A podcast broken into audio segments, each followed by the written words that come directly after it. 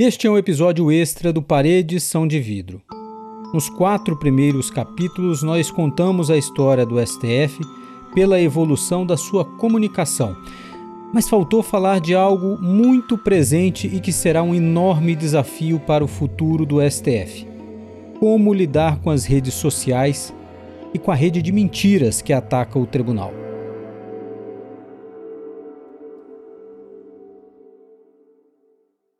Sabe tudo isso que você ouviu nos últimos quatro episódios do Parede Edição de Vidro? Bom, esquece tudo, porque tudo mudou. Hoje eu sou capaz de afirmar para você que o canal no YouTube e as redes sociais do Supremo e dos Ministros são hoje mais importantes do que a TV Justiça. Quem diz isso é Renato Parente, com a autoridade de quem apertou o play para colocar a TV Justiça no ar no dia 11 de agosto de 2002, quando ele era secretário de comunicação do Supremo na gestão do ministro Marco Aurélio. Os jornais, as emissoras de televisão e de rádio, tudo isso, é claro, continua sendo muito importante para a comunicação do tribunal. Mas as redes sociais são um mundo à parte, em que as informações circulam sem barreiras e sem mediadores onde o Supremo não aparecia e nem estava presente para se defender dos ataques que sofria. Mas isso começou a mudar com a ajuda de uma grande empresa. Uma grande empresa fictícia.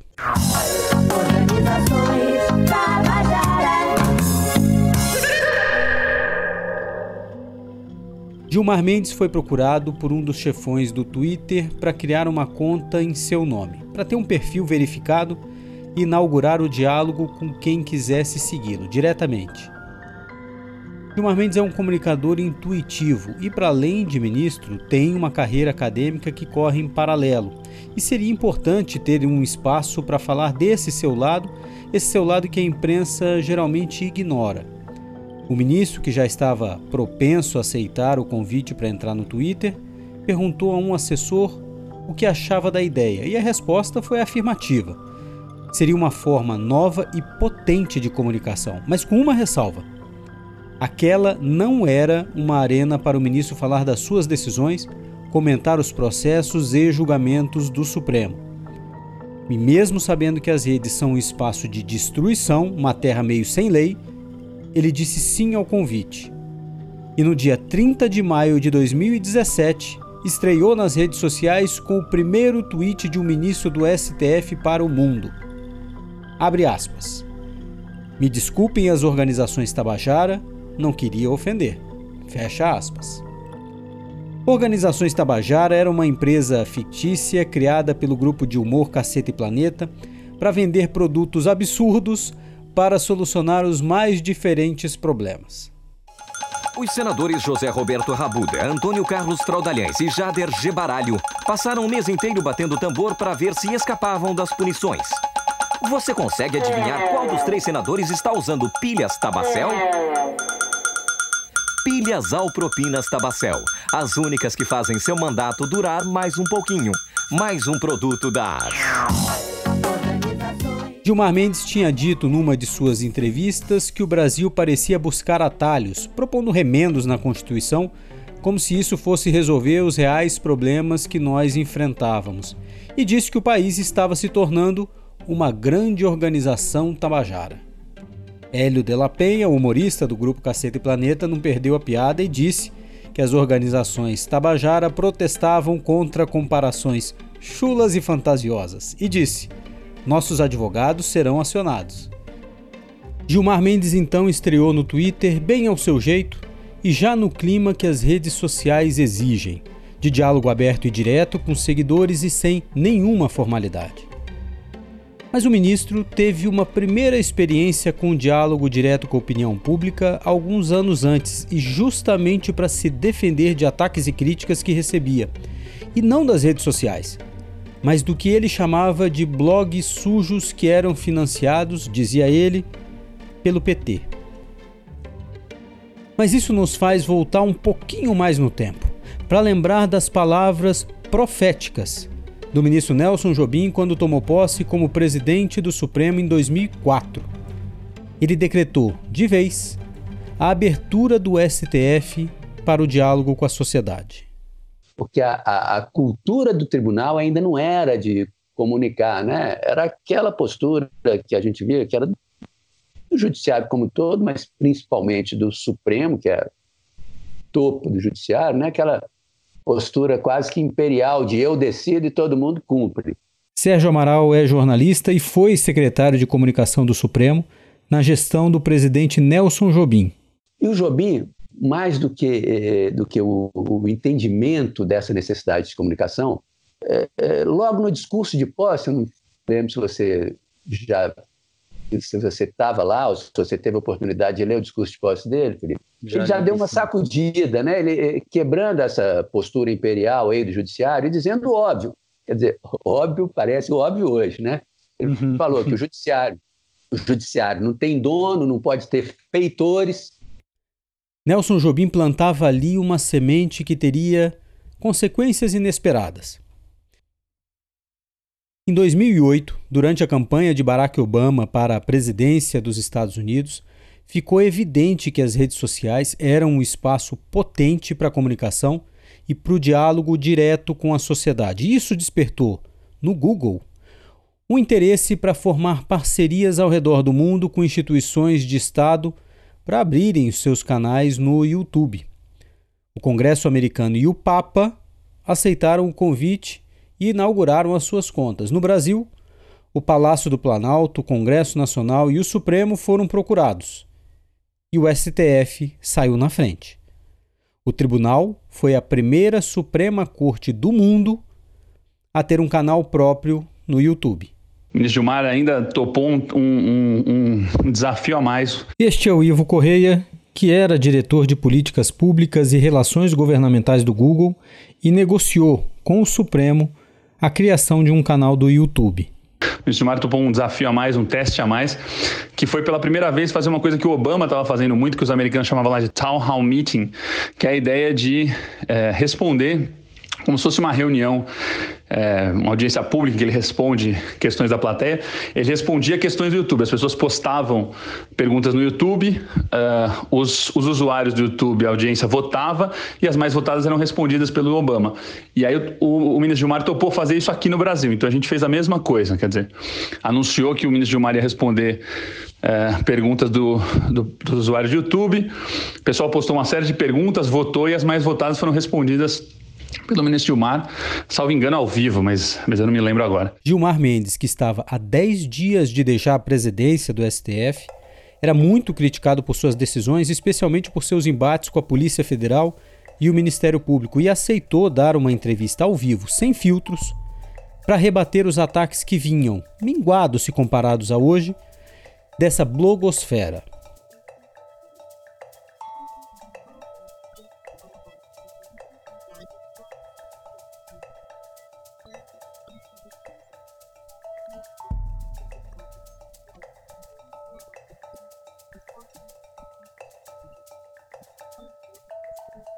Mas redes sociais elevam à estratosfera os ataques ao Supremo e aos seus integrantes. Então, por que entrar nesse mundo?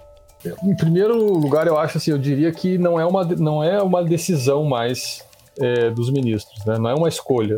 Este é Amaro Grassi, coordenador da Diretoria de Análise de Políticas Públicas da FGV e que analisa dados de redes sociais é, a presença deles no ambiente digital, nas redes digitais, ela é um, um, um fato, né? um dado do, da realidade que a gente vive de uns anos para cá e de dos últimos três anos para cá, então de uma forma extremamente é, intensa, né? E, e, então, na verdade, o, a, eu diria que a construção da personalidade é, de cada ministro no ambiente digital, ela é feita é, independentemente da vontade dos ministros, da, da, da voz dos ministros, da, da, da, participação dos ministros nesse debate.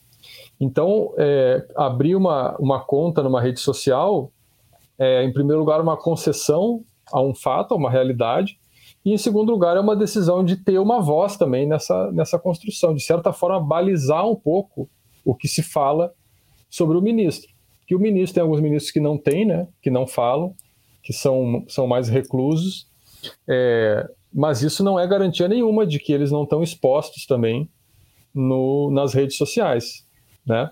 Então eu diria que o primeiro o primeiro impulso, o primeiro movimento vem daí, de uma necessidade, simplesmente de estar aonde a, o debate está hoje, né, onde a informação circula, e ter, de alguma forma, uma, uma participação nessa, nessa, nessa construção de imagem, mesmo que ela seja limitada e tenha mais um papel de, que eu acho que esse é um ponto interessante, assim, de balizar a discussão e não de propriamente direcionar ela para um lado ou para o outro, porque isso é praticamente impossível. Mas com base no que ele diz, vem uma outra pergunta. O que, que os ministros ganham com isso? Até ali é como se fosse uma conversa paralela, digamos assim, né? Que ela começa a crescer é, de maneira não prevista ou, ou, inesperada ou de uma maneira descontrolada de alguma forma, mas é como se aquele debate é, tradicional por meio de jornais, da televisão, de uma cobertura né, de, de imprensa, ele, ele, ele continuasse, porque ele continuava e ele continua até hoje, e do lado de fora do tribunal, digamos, um grupo de pessoas ali é, opinando também sobre as decisões deles. De repente, esse grupo de pessoas do lado de fora do tribunal começa a crescer, começa a chegar mais gente, começa a ficar uma multidão lá fora, as multidões começam a brigar, cada decisão merece um, um, um, uma, uma, um, um comentário, uma, uma opinião, um, um movimento e do lado de fora. E quando eles vão abrir a janela, digamos assim, para manter a imagem, aquilo ali é muito mais alto, muito mais forte do que o debate do que o debate que está que tá correndo lá dentro. E eles se dão conta que, na verdade, a discussão precisa ser com quem está lá fora porque perdeu, perdeu-se o controle da, das narrativas, né? Para usar um termo hoje em dia muito usado, né? Perdeu-se o controle das narrativas por meio das entrevistas de jornal, por meio dos, do, do, proferimento dos votos nos julgamentos, que depois passavam no Jornal Nacional. Tudo isso hoje é instantaneamente, passou a ser instantaneamente, até antes das redes, deles entrarem nas redes sociais, é, os, os cortes dos vídeos no YouTube, né? Depois no Instagram, no Facebook, as edições dos vídeos, é, as pessoas mencionando nas redes sociais.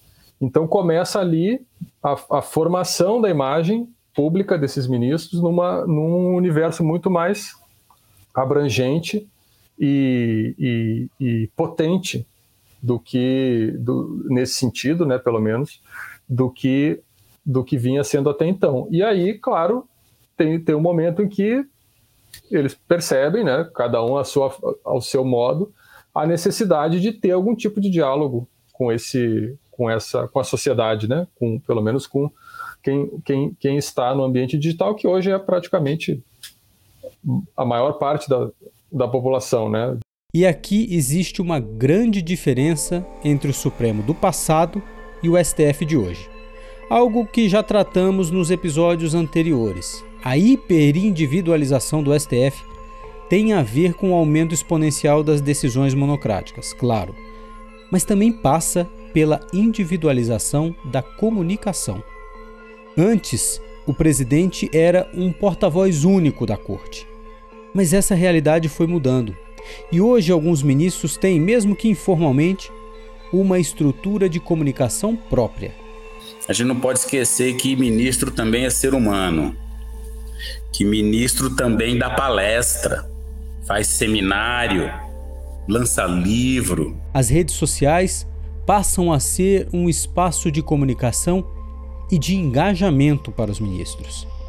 É o que diz Adão Paulo, que foi o assessor de comunicação do presidente Dias Toffoli.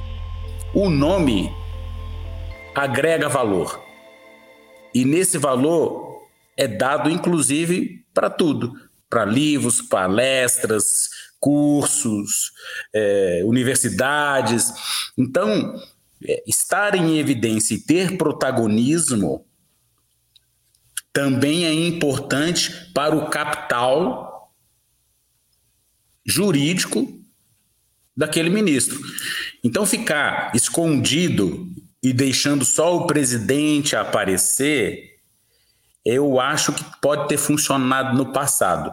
Hoje em dia, em que tudo está no streaming, tudo está em redes sociais, né? Se você não aparece, você não é convidado para palestra, você não ganha destaque. Então, eu acho que tem uma mistura de coisas aí, de uma certa sobrevivência desse capital que gera recursos, é, a meu ver, financeiros, mas também é, é, pode também simbólicos. Simbólicos exatamente acadêmicos e assim por diante. Então não dá para você ficar escondido você tem que ter opinião. Então eu, eu acho que isso pesou um pouco. E o segundo são exatamente as divergências ideológicas. A gente não pode esquecer que quando se trata de Lava Jato, não pode deixar um presidente anti-Lava Jato batendo contra a operação, sendo que dentro tem outros três, quatro que defendem e fica aquela imagem de que um presidente anti-Lava Jato está falando em nome do tribunal. Então tem, tem umas questões aí que calar-se e dar unidade às vezes não vai funcionar porque a unidade precisa estar fundamentada em parâmetros similares. Mas quando eles se discordam na essência, como é que você vai deixar que um porta-voz comece a dar recados que não representem essa unidade? Este aqui, por exemplo, é um áudio que circulou nas redes sociais recentemente na esteira de prisões que foram ordenadas pelo ministro Alexandre de Moraes. Eu queria trocar soco com esse filho da puta desse arrombado. Mas você me aguarde, Alexandre Moraes. Xandão. Tem que resolver os meus problemas. E não tem Bolsonaro para ajudar. Não tem Damares para ajudar. Alexandre de Moraes, ministro, eu quero que você saiba que você está entrando numa queda de braço que você não pode vencer. Xandão. Foi o momento da raiva que ali me encontrava e peço desculpas a todo o Brasil por Xandão. Os instintos mais primitivos. Xandão. Agora, as redes sociais também viraram um espaço em que as ameaças ao STF e à democracia não encontravam limites. Porque não há nada mais viral do que uma teoria conspiratória. Nada se espalha mais rápido do que uma notícia fantástica, mesmo que seja falsa, mesmo que nem seja notícia. E aí, o Supremo entrou em uma outra galáxia e foi ele, Adão Paulo, que primeiro teve de lidar realmente com esta rede de fake news montada na esteira da eleição do presidente Jair Bolsonaro em 2018. O grande desafio foi fazer uma comunicação de enfrentamento às fake news, aqueles ataques. E depois vem o presidente Toffoli e, e cria aquele inquérito. Como ele apanhou com aquele inquérito? Que só foi desmantelado com o início das prisões, tornozeleira em coronel. Poxa, tinha coronel falando obscenidades contra a ministra Rosa Weber.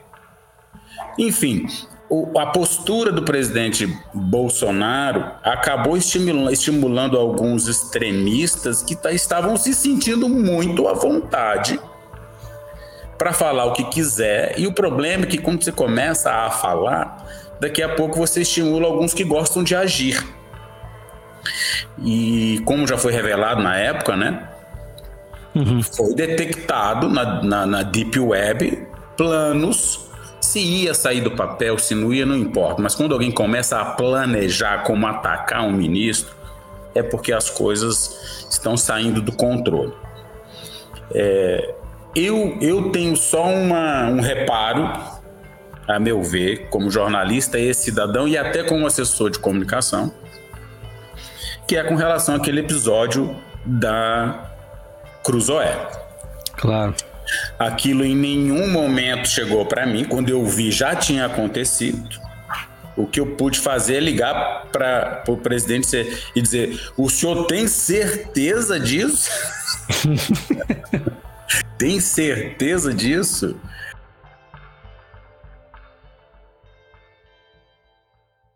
Esta se tornou uma prioridade da gestão de Toffoli. O inquérito das fake news foi aberto para investigar esse esquema, mas a comunicação do Supremo precisava também se equipar para lidar com essa nova realidade. Irineu Tamanini, como nós dissemos no nosso primeiro episódio, enfrentou em 1995 o desafio de cavar espaço nos jornais para que alguém falasse das decisões do Supremo. Mas Mariana Oliveira, 26 anos depois, hoje secretária de comunicação do STF, lida com uma realidade completamente diferente.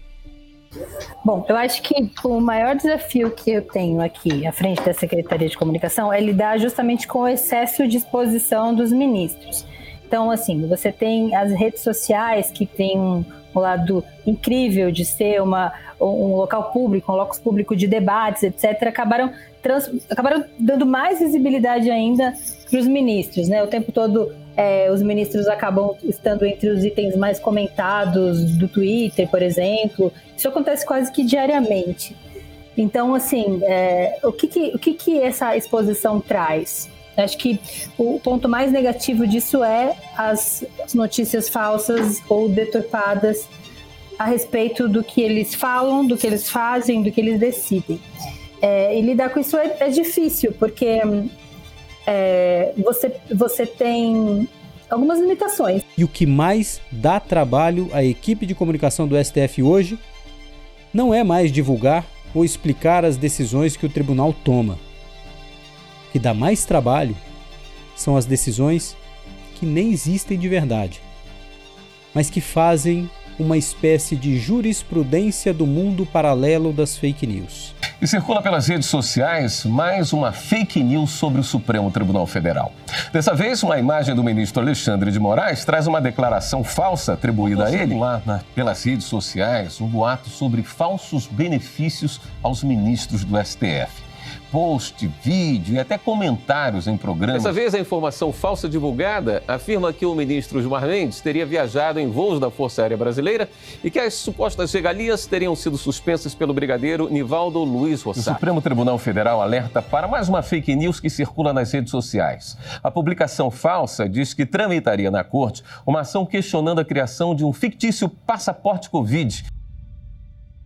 Então, assim, a gente não tem estrutura. A gente tem aqui quatro pessoas, tem um coordenador e três pessoas, mas tem um conteúdo muito grande para rebater, para avaliar, para analisar. A gente não tem um monitoramento formal de redes, a gente não tem uma equipe. Então, é sem estrutura, a gente está tendo que montar tudo para rebater um problema que já está gigante. Então, é um desafio grande que a gente está tentando vencer, mas é isso, não, não é também de um dia para o outro, né? É um processo. Porque assim, como que, é, como que a gente como que a gente rebate né essa, esse mar de informação falsa que tem hoje contra o tribunal? Não adianta desmentir porque para um público que já tenha já já está ali é, o determinado público nem vai te ouvir não quer saber se é mentira ou verdade. Para eles já está colocado está posto é aquilo. Então você tem que de alguma forma além de desmentir devolver um conteúdo correto positivo de modo com que isso circule também é, então a gente tenta trabalhar nesses dois lados, além de desmentir também é, fazer publicações sobre, sobre o histórico que o tribunal decidiu, coisas positivas que façam, enfim, criem uma memória efetiva de como o Supremo foi importante para a democracia nos últimos anos. É, então, assim, é isso, é um trabalho que tem que ter sempre essas duas mãos. Só que, só que a gente não tem braço para fazer do jeito que a gente queria, do jeito que a gente gostaria. Então as coisas não fluem tão, com tanta velocidade.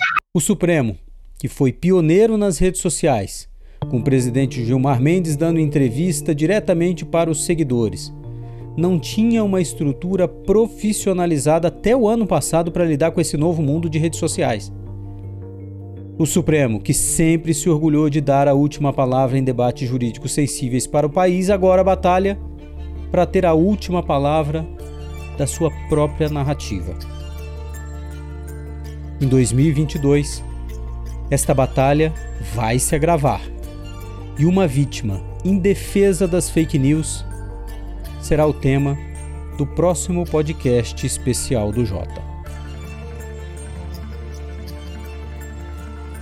Parede São de Vidro é um podcast do Jota, oferecido por Torre Comunicação e Estratégia, agência especializada em processos judiciais, regulatórios e políticos, pelo escritório Caputo Bastos e Fruit Advogados e pela Ordem dos Advogados do Brasil.